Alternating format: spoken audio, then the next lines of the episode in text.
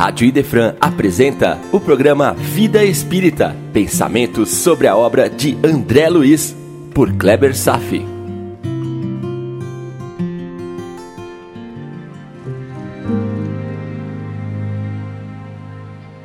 Olá, amigos, tudo bem? O capítulo de hoje nos mostra o sofrimento que um desencarnado pode trazer da Terra, do despreparo da educação religiosa a desencarnada é a Heloísa e ela está fora dos seus trajes do mundo há 15 dias. Foi vítima da tuberculose. Ela trouxe para nosso lar não tanto os resíduos dessa doença, quanto os impactos sobre as suas perdas, sobre o que deixou para trás no mundo, principalmente seu vínculo com o ex-noivo. Notem uma sutileza Apesar dela ter a consciência de ter morrido, de ter reencontrado a sua avó, ela ainda não acordou para o fato de que está numa casa dentro de uma cidade no mundo espiritual. Como se diz por aí, ainda não caiu a ficha. Os espíritos nos ensinam sobre os fenômenos da morte que a transição para o outro plano se acompanha de um estado de perturbação temporária. Vamos examinar um pouco o livro dos Espíritos a esse respeito? Pergunta 163 de Kardec. A alma, ao deixar o corpo, tem imediata consciência de si mesma? Resposta: Consciência imediata não é a palavra ela fica perturbada por algum tempo. Fecha aspas. Nesta resposta, podemos considerar a perturbação como uma espécie de torpor, como alguém que acorda repentinamente de um sono profundo e fica sem orientação por alguns instantes. Mas neste caso da desencarnação da Heloísa, a duração costuma ser bem maior. Vamos a outra questão. Pergunta 164. A perturbação que se segue à separação da alma e do corpo é a mesma para todos os espíritos em termos de duração e grau? Resposta: abre aspas. Não, pois depende de sua elevação. Aquele que já está depurado se reconhece quase imediatamente porque já se desprendeu da matéria durante a vida do corpo. Enquanto que o homem carnal, cuja consciência não é pura, conserva mais prolongadamente as impressões da matéria. Fecha aspas. Os espíritos querem dizer com já se desprendeu da matéria em vida, falando de uma pessoa já espiritualizada, não sendo vítima do apego material esta sofre por muito menos tempo a perturbação e bem menos a intensidade dessa perturbação. Pergunta 165. O conhecimento do Espiritismo exerce influência sobre a duração maior ou menor da perturbação? Fecha aspas. Eis uma pergunta proposital de Kardec para reafirmar a validade de seu trabalho como codificador da doutrina espírita. Vamos à resposta. Abre aspas. Uma influência muito grande, porque o espírito compreende antecipadamente a sua situação. Mas a prática do bem e a pureza da consciência são o que exerce a maior influência. Fecha aspas. Nesta primeira parte da resposta, ficam claros dois aspectos. O estudo da vida espírita diminui a perturbação que se segue, porém, o segundo aspecto é cabal, pois não diz tanto respeito ao conhecimento da vida espírita, mas do estado moral do desencarnante.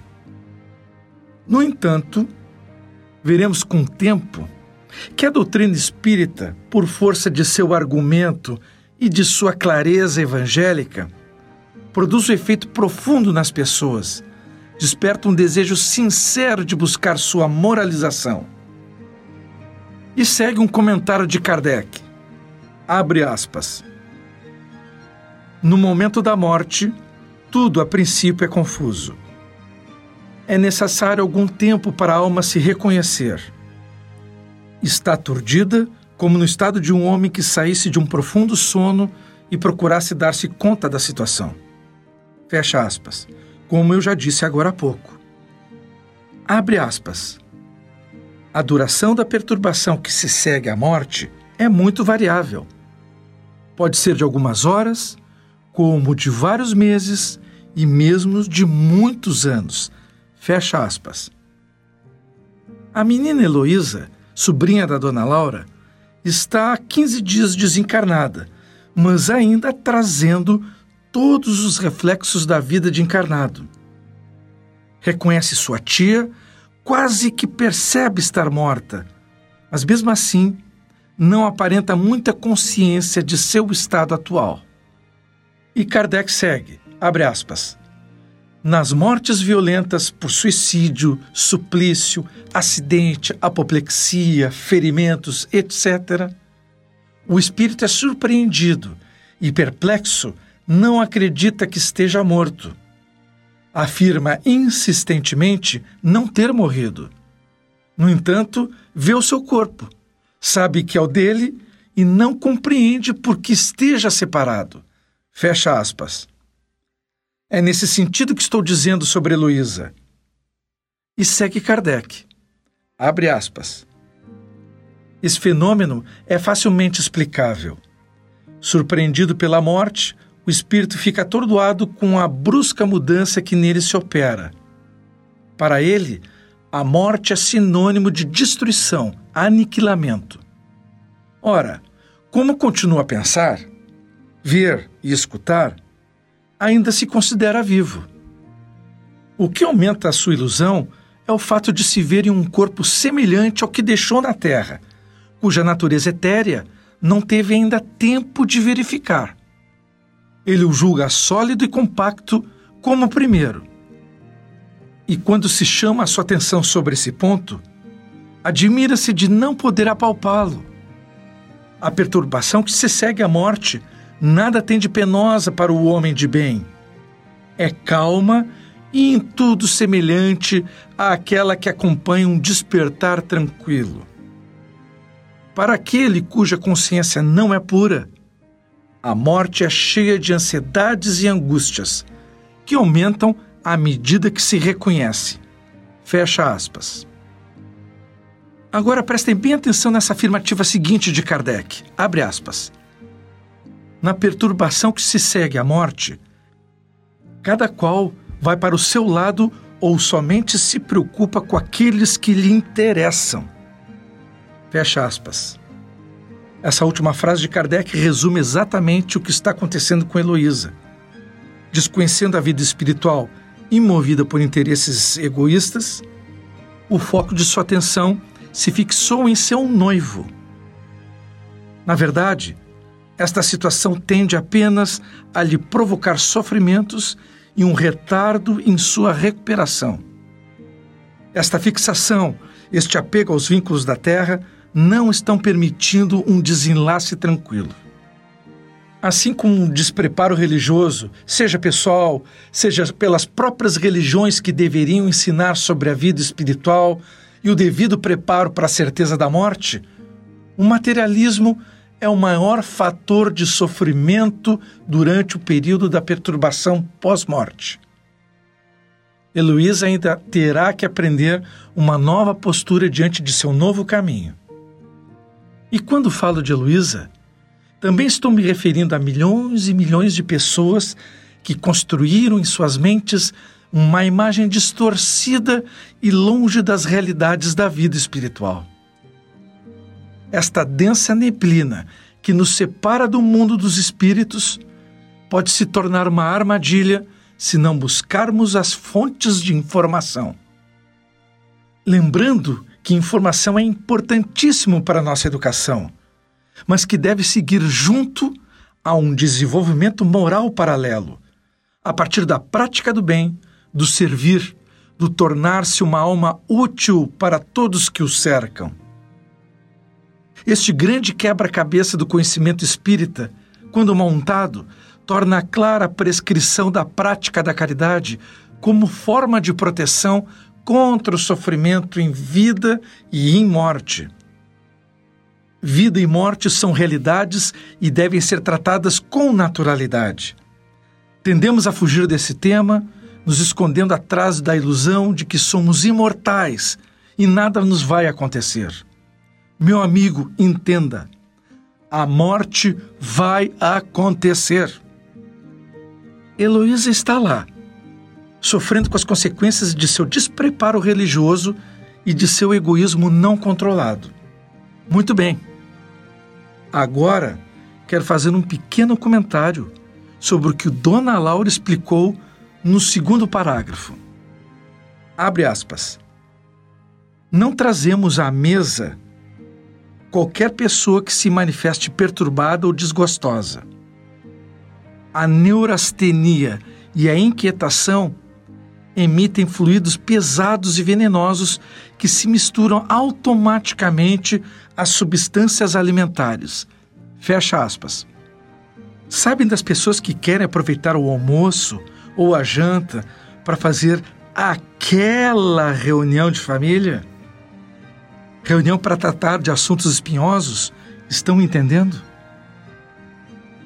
As pessoas comem as suas dores, seus sofrimentos, suas raivas, suas mágoas, quando as colocam na sagrada mesa das refeições. Estas energias temperam os alimentos que vamos ingerir. Se você tem esse hábito, por favor, pare de uma vez. Aquela dorzinha de barriga, aquela indisposição não foi por causa da azeitona. Caia a ficha. Comer deve representar um momento sagrado, num ambiente de amor e alegria. Os alimentos são expressões de amor da natureza para nós como já nos bem ensinou a dona Laura. Não os envenene com lixo moral. E se não parte de você perturbação, levante-se e vai respirar. Peça trégua para outra pessoa, com a maior humildade possível. E ao longo do tempo, a situação vai se reescrevendo. E para finalizar, uma pequena janela vista sobre a atividade dos pensamentos. Isto está naquela parte que Dona Laura descreve o início do relacionamento entre o noivo de Heloísa e a sua melhor amiga. Abre aspas. Arnaldo, embora muito magoado, começou a envolvê-la em vibrações mentais diferentes. Fecha aspas. Às vezes deixamos escapar estas frases soltas durante a leitura contínua do livro sem nos apercebermos da profundidade nela contida. Envolvimento em vibrações mentais não é nem de perto uma figura de linguagem. Não se trata de uma metáfora. Se você pensar em alguém, ela estará envolta em uma neblina fluídica gerada pelos seus pensamentos. A irradiação de um fluxo de energia de seu perispírito entrará em contato com o perispírito dela. Se você tiver uma grande sintonia com a outra pessoa, ela mesmo pensará coisas que, na verdade, se passam na sua cabeça. Mas isto é telepatia? Isso mesmo. Isto é telepatia. Quanto mais tempo você tiver de relacionamento com uma outra pessoa e mantendo afinidade psíquica, cada vez falará menos e entenderá mais a outra pessoa. Imagine um casal de velhinhos com extrema afinidade. Quando um desencarna, o que ficar poderá sofrer tanto que suas ondas de desespero acabam dando choques naquele que já se foi. Cuidado! Um casal muito impregnado de suas afinidades trocam muitas ideias sem o saber. Pode acontecer de uma pensar em uma música para instante seguinte a outra cantarolar. Isso é muito interessante. Em neurolinguística, Fala-se de um fenômeno de afinidade de pensamentos, de ações corporais, de gestos, de palavras. Chama-se rapport. A única ressalva é que tenta-se ensinar rapport como se fosse uma espécie de imitação da outra pessoa. A repetição dos padrões linguísticos e gestuais, de tal forma a outra pessoa se identifica com você. Então facilita o seu acesso ao seu campo mental, sem resistências, para induzir a outra a fazer o que você quer. Raporte só vai funcionar se a congruência entre as pessoas passarem por uma afinidade fluídica. Se a interação entre os perispíritos estiver em mesma sintonia. Do contrário, será apenas uma simples imitação, sem especificidade magnética. Não vai acontecer envolvimento em vibrações mentais. Não haverá raporte programação neurolinguística é muito bacana, mas continua a ser uma psicologia materialista, sem levar em conta o nosso universo espiritual paralelo. Por enquanto. Continuaremos no próximo programa analisando o capítulo 20, Noções de Lar. Muito bem, ainda estamos recebendo sugestões, opiniões pelo e-mail programa vida espírita gmail.com. Obrigado pela audiência na Rádio Defran e tenham todos uma boa vida.